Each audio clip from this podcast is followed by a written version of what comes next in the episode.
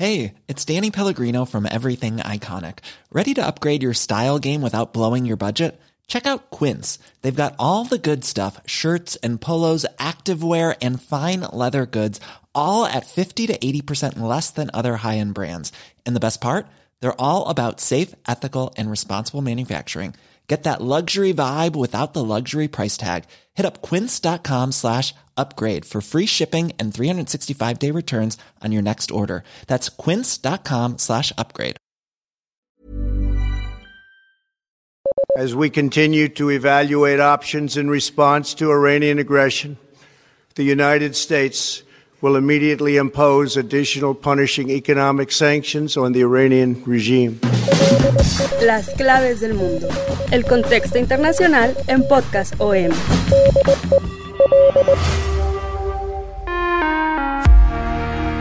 Los saludamos con mucho gusto en este 2020 que empezó con todo y nosotros pues también queremos empezar con todo esta nueva emisión de las claves del mundo y pues no hay otro tema del momento. Lo que todo mundo está preguntándose en las redes sociales y es una especie de psicosis colectiva. ¿Estamos en riesgo de una tercera guerra mundial? Es lo que todo mundo se pregunta en este momento. Vamos a tratar en este episodio de desentrañar qué es lo que está pasando, por qué eh, este eh, nuevo eh, conflicto entre Irán y Estados Unidos cambió toda la geopolítica mundial que hemos estado analizando es una Punto, es un punto de inflexión muy trascendental el asesinato de un general iraní llamado Qasim Soleimani a manos de un dron, el arma de guerra por excelencia en este en estos últimos años del siglo XXI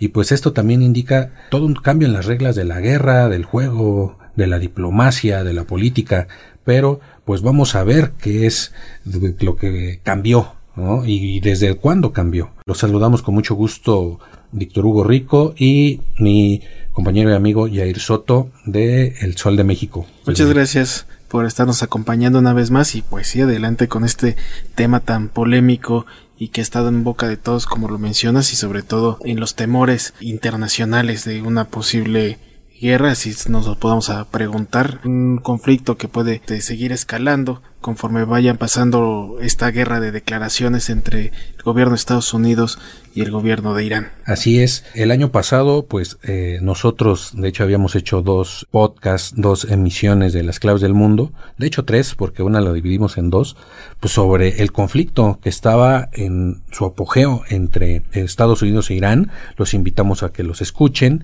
de hecho en la página de El Sol de México cuando salga este nuevo episodio van a aparecer los links donde los van a poder escuchar, pero es importante como contexto, ¿no? No nos queremos detener mucho en repetir toda la, cronología de lo que ha pasado en los últimos meses entre Estados Unidos e Irán, pero es de vital importancia para comprender un poco más por qué llegamos a este punto de inflexión, ¿no? ¿Por qué Estados Unidos opta por asesinar. Esto no había ocurrido ni siquiera a los gobiernos de Barack Obama y menos el de George Bush hijo que era eh, un gobierno pues de halcones eh, proguerreristas, ni siquiera ellos se habían atrevido a asesinar a este general que nadie lo conocía, nadie sabía quién era hasta que lo asesinan. Entonces ahorita se destapa cuál es la importancia tan trascendental de este personaje de Qasim Soleimani, este general iraní, comandante de las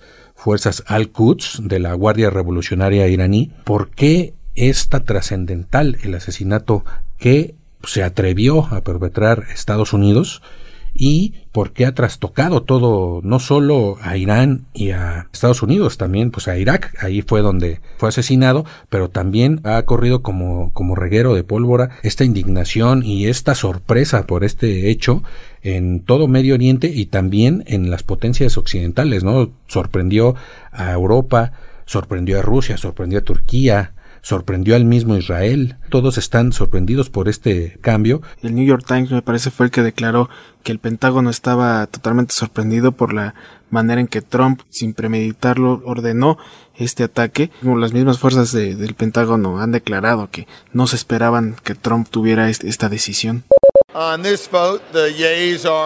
La Cámara de Representantes de Estados Unidos adoptó el jueves una resolución destinada a controlar la capacidad del presidente Donald Trump. La medida requiere al presidente evitar toda acción militar contra Irán sin la previa aprobación del Congreso.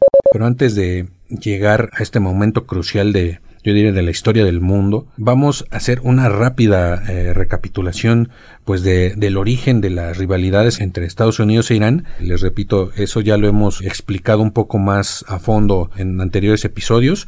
Uno es en nuestro segundo, me parece que se llama Irán, y otros de septiembre que se llama Misiles contra campos petroleros. Irán lanzó ataques con drones, precisamente, contra la petrolera uh, saudí Aramco, ¿no? que hasta ahora Irán lo sigue negando, pero pues ya es un hecho de que fueron ordenados por el régimen de los ayatolas esta este ataque contra esta importante petrolera, pues que trastocó la producción mundial de petróleo, hasta hubo temores sobre la economía. En estos episodios lo platicamos. Ahorita haríamos un rápido repaso de cómo es de que inicia esta rivalidad entre Estados Unidos e Irán. Donald Trump, presidente de Estados Unidos. Iran will never be allowed to have nuclear weapon. Hay que destacar que Irán y Estados Unidos no siempre fueron enemigos. Inició todo en 1953, cuando Estados Unidos, con la recién creada la CIA, en tiempos de que ya había culminado la Segunda Guerra Mundial, Estados Unidos ayuda al Reino Unido para llevar a cabo un golpe de Estado en el que se derribó al primer gobernante elegido democráticamente llamado Mohamed Mossadegh. Esta persona nacionalista fue derrocada porque nacionalizó el petróleo iraní donde el Reino Unido tenía eh, gran injerencia. Culmina el legado de esta persona, de Mohamed Mossadegh. The United Nations once again confronts a grave problem as Premier Mohammad Mossadegh of Iran arrives with Secretary Trigvili at the Security Council to present his side of the explosive Iranian oil case. The issue could be peace or war. Y es cuando empiezan a, consumarse las relaciones eh, amistosas entre Estados Unidos e Irán al llegar en ese momento con el Shah Mohammed Reza Pahlavi que fue el, el, gobernante que puso ahí a Estados Unidos y que durante esos 26 años que duró la amistad entre Estados Unidos e Irán eh, estuvo controlando la política del Shah desde el exterior obviamente desde Estados Unidos y el Reino Unido que obviamente Reino Unido todavía tenía bastante presencia en, Medio Oriente mucho más de la de Estados Unidos de ahí eh, nos damos el, paso a 1979 con el inicio de la revolución islámica. El descontento social iraní estaba al por mayor con, contra el Shah por estas políticas de Estados Unidos ya estaban hartos y había una figura el ayatollah Yamenei estaba exiliado y desde el exterior consumó una revolución que propició la salida, la huida del Shah a Estados Unidos. Ahí se comprobó que realmente había nexos entre Estados Unidos y el Shah. Se consuma esta revolución de, de Irán en la revolución islámica y toma poder. Autumn 1978. Anti-Shah demonstrations had grown to such proportions that the Shah declared martial law in most of Iran's cities.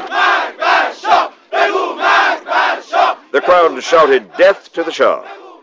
Among the despised symbols of their monarch The marchers raised pictures of the Shah's antagonist, the bearded, fierce-eyed holy man, Ayatollah Khomeini. Pero en este mismo año es cuando se da uno de los episodios más traumáticos para Estados Unidos. Estamos hablando el secuestro del personal de Estados Unidos en su embajada en Irán. Fue llevado a cabo por estudiantes, pero estuvo respaldada por el gobierno y este acto que hasta la fecha ha estado en el consciente del, gobierno estadounidense hizo que se rompieran las relaciones entre Estados Unidos e Irán. Esta toma de la embajada duró exactamente 444 días en el que funcionarios estadounidenses estuvieron retenidos por estos estudiantes revolucionarios a favor del ayatollah. Y aquí el siguiente salto se da en 1980 a 1988 cuando se da eh, la guerra entre Irak e Irán. Vamos a regresar más adelante, eh, vamos a terminar este recuento, pero este es un año fundamental porque aquí es donde aparece precisamente la figura de Qasim Soleimani. Desde esta época se empieza a ser importante para la República de Irán y también desde aquí empezamos a ver precisamente estos juegos de geopolíticos, de alianzas, de primero Irak está apoyado por Estados Unidos y después de la segunda invasión a, a Irak por parte de Estados Unidos cambia esta alianza y se vuelve aliado Irak de Irán, precisamente con la de la mano de Qasim Soleimani. Este periodo de, la guerra de Irán-Irak es, es trascendental para lo que vamos a comentar más adelante, porque el régimen de Saddam Hussein, que ya estaba en esta época en el poder en Irak, en 1980, pues busca aprovechar en Irán esta revolución islámica. Saddam Hussein y sus aliados en ese momento son Estados Unidos e Israel. Piensan que es el momento adecuado para lanzar un ataque sobre, sobre Irán para eliminar este, este régimen de los ayatolas y apoyados por, por Washington y por Tel Aviv, eh, Saddam Hussein. Eh, ¿Quién lo diría, no? Que eh, de aliado pasa enemigo. Esto es algo constante en la historia del mundo y sobre todo en la historia de los imperialismos. Estados Unidos se hace aliados de, ciertos individuos o ciertas organizaciones, las arma, las hace fuertes, las lanza a la guerra, a sus guerras, para beneficio de Estados Unidos sin que ellos metan las manos, pero ya después casi siempre se vuelven contra ellos, ¿no? Lo, hemos, lo vimos en Afganistán, lo hemos visto eh, en Siria, lo vimos con Al Qaeda. Este periodo de la guerra de Irán-Irak, que duró ocho años, fue una guerra sangrienta, costosísima para los dos países, sobre todo para Irán, y aquí es donde aparece la figura de Qasim Soleimani, él en esta época se unió, tenía aproximadamente 22 años y es cuando se une a la Guardia Revolucionaria iraní. Él se une desde 1979, pero como un simple, pues casi se podría decir un soldado raso. Y en 1980 él va al frente de guerra entre Irán e Irak como un simple soldado y termina siendo uno de los héroes de la guerra en, este periodo, termina siendo condecorado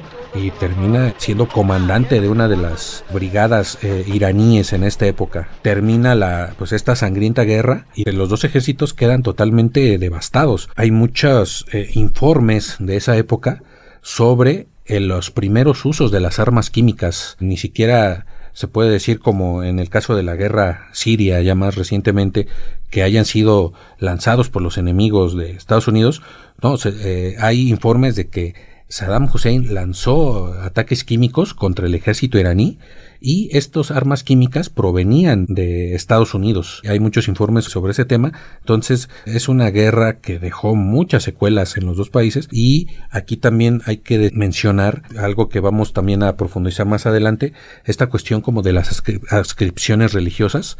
Eh, Irán es mayoritariamente eh, chiita, cuando después de la revolución islámica, pues el chiismo cobra una particular importancia en Medio Oriente, cuando antes de, la revolución islámica era una adscripción minoritaria del Islam. De hecho, ellos estaban, eh, se sentían los juzgados del mundo musulmán, los juzgados por los sunitas, que son el 90% de la población musulmana, sobre todo liderados por Arabia Saudita, cuando después de la guerra en, en Irán y después de la asunción de los ayatolas, pues se convierte en un factor de importancia mayúscula porque empieza a ser contrapeso a los principales países, sobre todo del Golfo Pérsico, que son Emiratos Árabes y Arabia Saudita, ya se convierten en los rivales regionales por antonomasia. Chiitas de Irán, los eh, sunitas de Arabia Saudita, Irak, en esta época Saddam Hussein es sunita, estaba aliado con Arabia Saudita y es parte de este juego de religioso que, también eh, tiene mucho que ver en todo este conflicto eh, mundial, sobre todo en Medio Oriente. Después de la guerra que termina en 1988, damos un salto pues después de los atentados del 11 de, septiembre de 2001 viene la eh, invasión primero a Afganistán liderada por eh, George Bush hijo por el presidente de Estados Unidos y en 2003 con Saddam Hussein después de ser aliados se convierte en enemigo viene en 2003 la invasión a Irak y la caída de Saddam Hussein. Este es un punto de inflexión muy importante porque cae el gobierno sunita, entonces los grupos chiitas en Irak empiezan a tomar el poder e Irán empieza su penetración ideológica y política en Irán para hacerse de más aliados eh, estratégicos.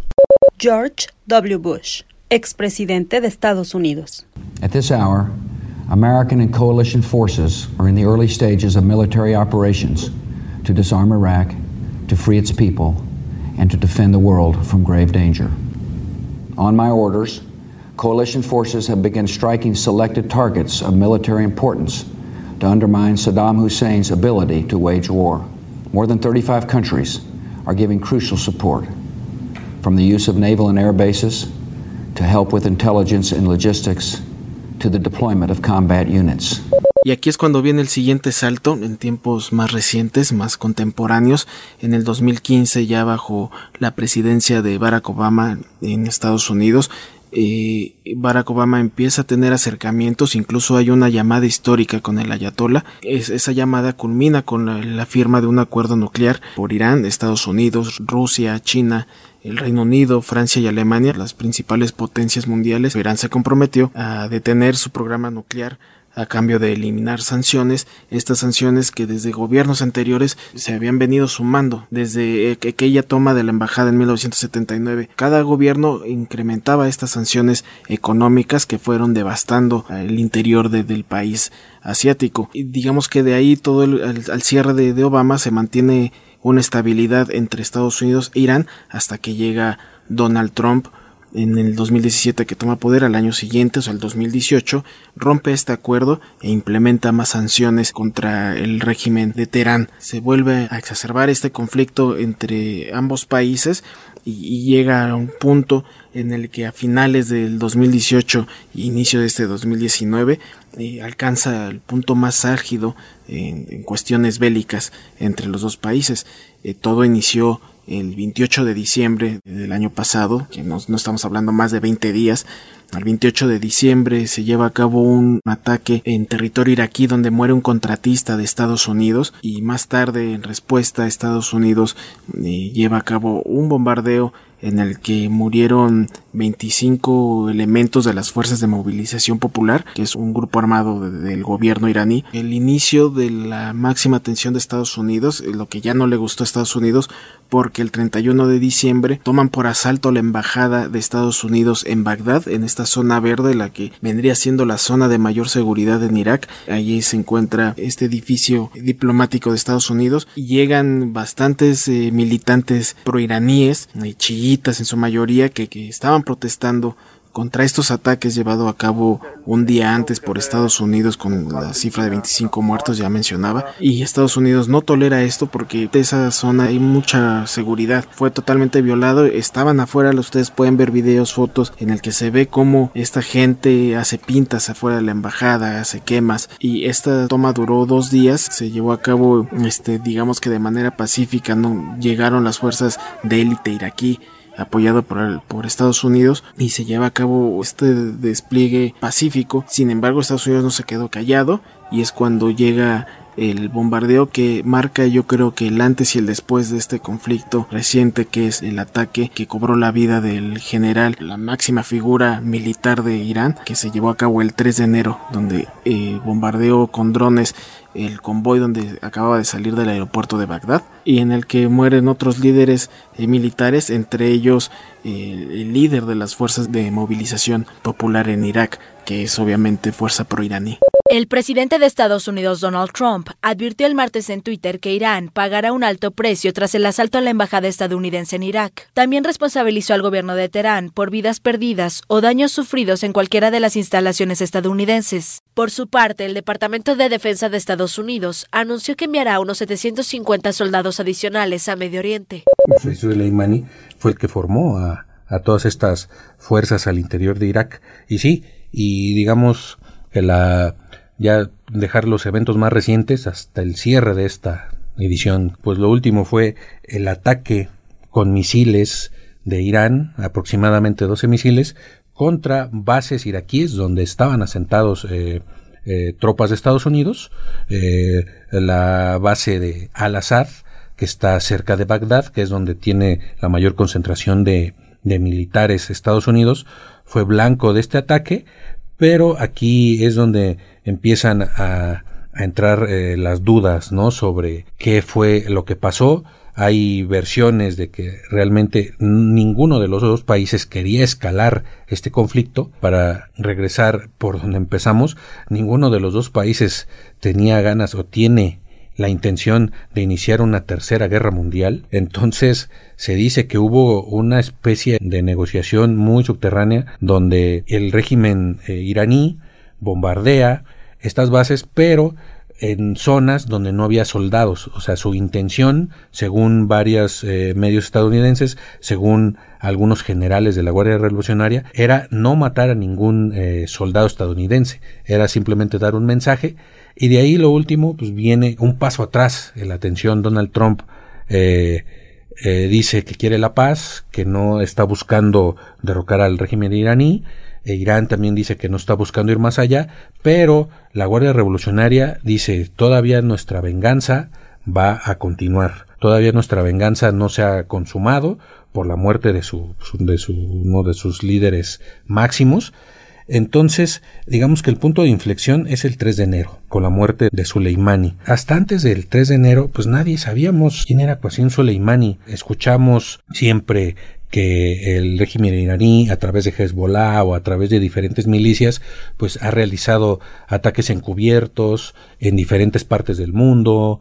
Eh, igual eh, Estados Unidos eh, a través de de sus aliados de ciertas milicias o de o cuando arma a los rebeldes por ejemplo en Siria busca atacar a sus enemigos. Nunca ya no ya no podemos hablar de guerras como se hablaba hasta del fin de la Segunda Guerra Mundial de guerras de países contra países, de que si era una guerra de Estados Unidos contra Alemania, pues la guerra era o en territorio alemán o en territorio estadounidense.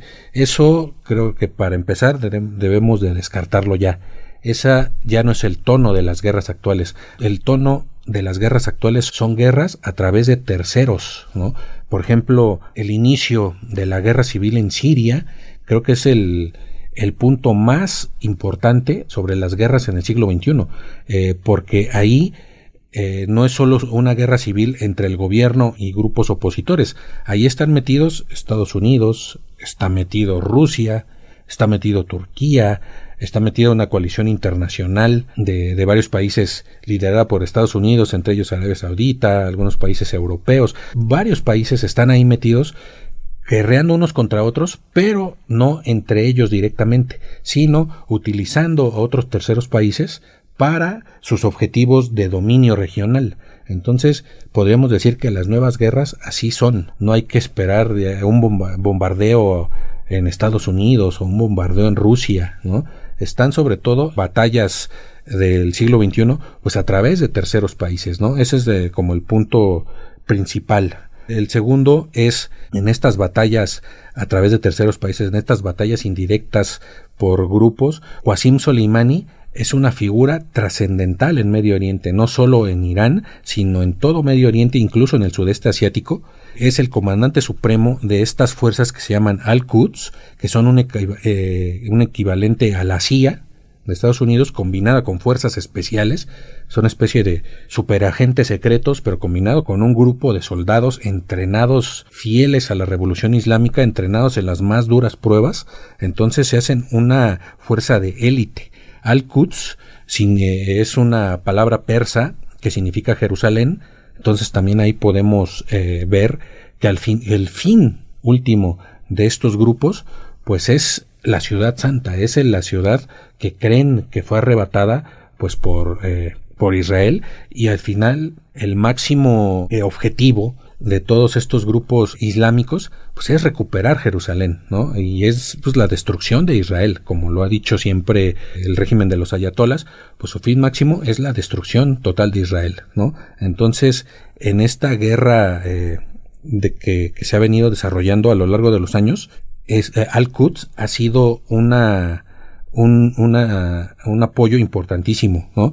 Eh, el eh, Soleimani apoyó este, al régimen de Bashar al-Assad, es un aliado crucial, un aliado crucial.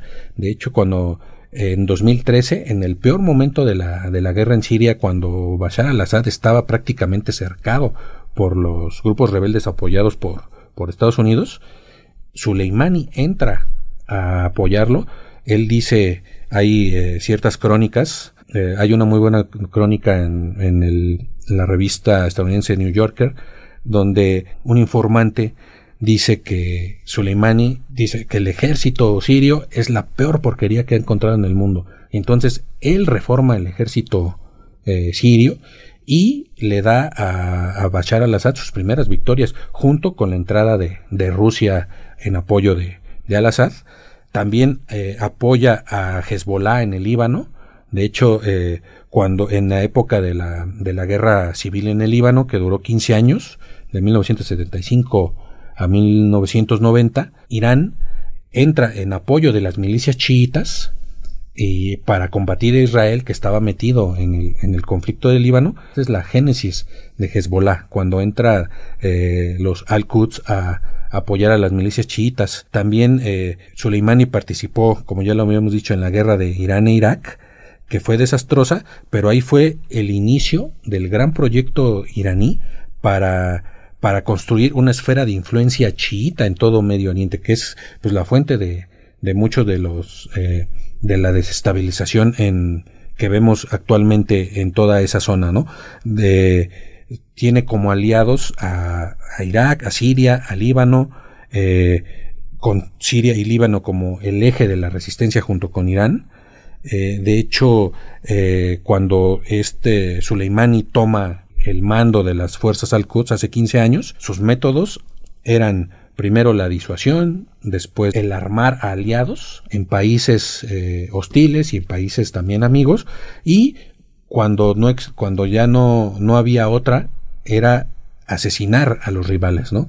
De, de, de hecho, hay varias eh, anécdotas sobre, sobre cómo eh, Soleimani eh, su línea dura lo llevó hasta países de América Latina e incluso de México. Antes de contarles esta anécdota de sobre México, también otro punto a destacar es que Soleimani fue una figura muy importante en la lucha contra el Estado Islámico. Él comandó desde Irak el retroceso del Estado Islámico, lo combatió para que no llegara hasta Irán y sobre todo pues para mantener la estabilidad en su aliado Irak y también sobre todo en Siria, donde en Siria e Irak es donde estuvo el Estado Islámico, donde conformó su califato y Soleimani también eh, pues ahí apoyó a estos gobiernos para que no avanzara más el Estado Islámico y si lo vemos desde un punto pues ahí coincidió es el único eh, objetivo con el que ha coincidido en Estados Unidos la lucha contra el Estado Islámico que fue otro de los movimientos que causó ahí este mucha molestia y mucha muerte en esta zona ya de por sí ya afectada. Y, y como ya nos adelantabas Víctor eh, también llegó a ampliar sus eh, influencias al grado de llegar hasta México. Hay una anécdota documentada por el mismo FBI, sobre todo por la DEA, en el que Soleimani trató de eh, crear un acercamiento con un cártel mexicano, eh, específicamente con los Zetas. Soleimani quería ejecutar un plan en el que acabaría con la vida del embajador de Arabia Saudita en Estados Unidos. Entonces Soleimani se acercó a un empresario estadounidense iraní que era eh, vendedor de autos y a través de esta persona empezó a crear nexos con un supuesto líder de, de los Zetas en el que se le pagaría 1.5 millones de dólares eh, a cambio de ejecutar este plan contra el embajador de Arabia Saudita en Estados Unidos. Parte de, del pago a cambio le abrían las, puertas para que México pudiera, bueno, los cárteles mexicanos de la droga pudieran hacer negocios con Irán eh, sobre el opio, abrirle los mercados ilegales de esta droga. Sin embargo, pues esto no se llevó a cabo porque resulta ser que el informante, bueno, esta persona que trató de de contactar este, el, general Soleimani resultó ser un informante de la DEA que, en, que él le siguió el juego eh, tuvieron varios encuentros con este empresario llamado eh, Mansor Arbabasiar y este empresario se reunió con, con el presunto narcotraficante cuando empiezan a consolidar los pagos es cuando ya hacen la acusación de terrorismo. Este informante de la DEA, al recibir el pago, pues ya eh, da aviso de que pues, realmente se estaba gestando un acto de terrorismo y es como detienen a, este empresario Alba Baciar, ya es el que dice que fue Qasim Soleimani quien se acercó a él para llevar a cabo esta negociación. Bueno, en, estrictamente pues no hubo un acercamiento como tal con los narcos porque al fin y al cabo pues fue una un informante que se hizo pasar como narcotraficante de los Zetas, pero sabemos que Soleimani trató de acercarse a un cártel mexicano. Fue, digamos, un intento fallido, pero ahí se ve, digamos, hasta dónde llegan los tentáculos de Al-Quds y hasta dónde llegaba la, pues la, el, poder de maniobra de Soleimani, ¿no? Eh, eh, en definitiva, era el operativo más poderoso de Oriente Medio. No había otro como él, incluso ex eh, jefes del Mossad, que es la, el servicio secreto israelí, lo llegaron a conocer y se referían a él como amigo. O sea, era un operativo eh, temido, pero era muy respetado. Eso es algo sorprendente, que hasta los mismos enemigos le reconocían su valor. Eh, incluso Estados Unidos y sus aliados lo tuvieron localizado varias veces a Soleimani y nunca atentaron contra él. No sabían que este podría llegar el asesinato, ¿no? No sabrían las consecuencias insospechadas que podía tener el asesinato de una persona tan, tan importante que planeó atentados, que planeó eh, operaciones en lugares como Tailandia, Nueva Delhi, en Nigeria, en Nairobi, ¿no? Además de este intento de, de llegar a de hacer alianza con los Zetas. En el 2011, olvidé mencionar la fecha, no fue tampoco reciente, pero ya sabemos que desde años anteriores ya había mucha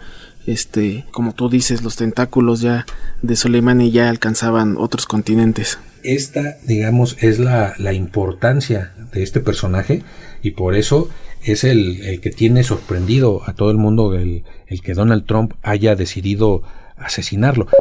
Esper expresó también que el Pentágono espera represalias de Irán por la muerte de Soleimani. Sin embargo, llamó al país islámico a una desescalada de las tensiones y aseguró que Estados Unidos permanece abierto al diálogo. El jefe del Pentágono aseguró que Soleimani tenía previsto un ataque en los próximos días, citando inteligencia de gran precisión.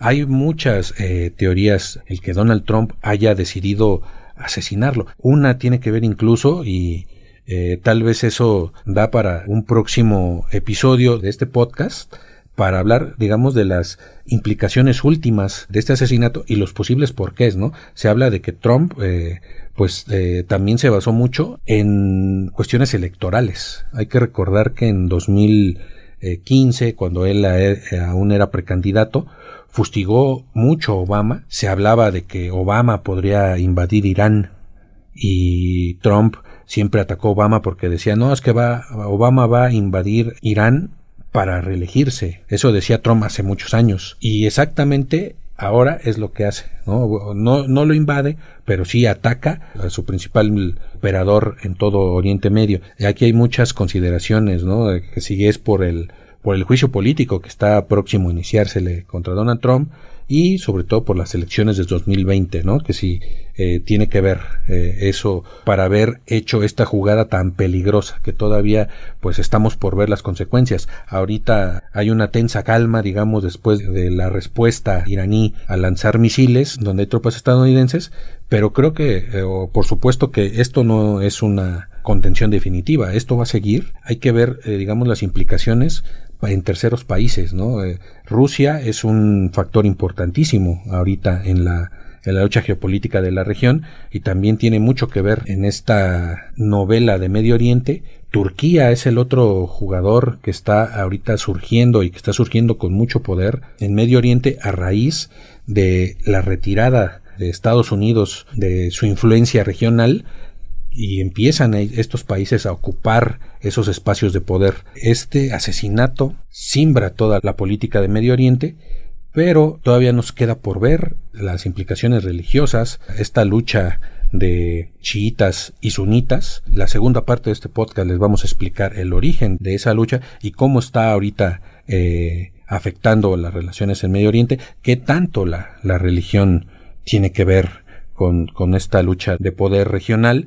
También eh, en, la segunda parte de este podcast vamos a hablar pues de las alianzas, de quién está con quién en este momento en Medio Oriente, quiénes son los aliados de Irán, quiénes son sus enemigos, cómo se forman estas alianzas, cómo potencias están jugando un papel importante en este conflicto, principalmente Rusia, Turquía, de forma indirecta China, y pues cómo eh, Estados Unidos, de haber sido desplazado de su influencia regional, pues en este momento está buscando retornar a Medio Oriente de la mano de Israel, que sobre todo también es el, otro factor trascendental en este conflicto.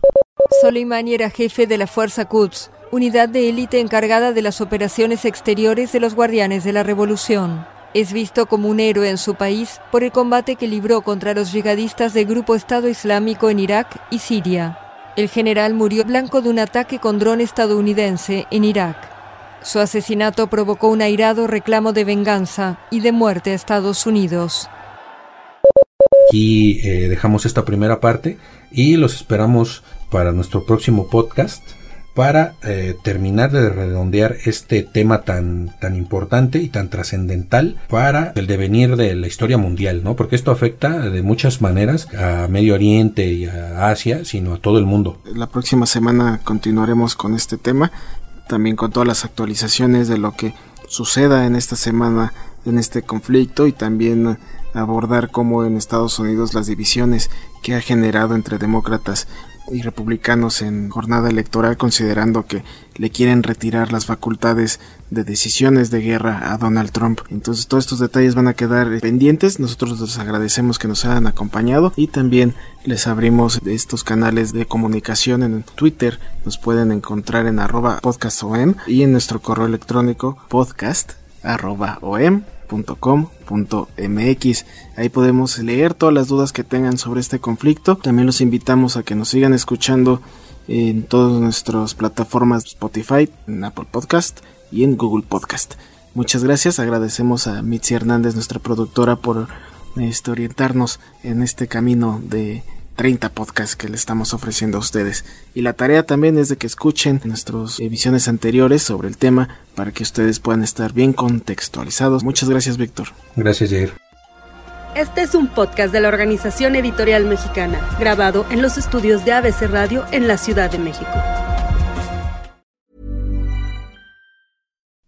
Would you like to look 5 years younger? In a clinical study, people that had volume added with Juvederm Voluma XC in the cheeks perceived themselves as looking 5 years younger at 6 months after treatment. Look younger, feel like you. Add volume for lift and contour in the cheeks with Juvederm Voluma XC. Reverse signs of aging by adding volume to smooth laugh lines with Juvederm Volure XC.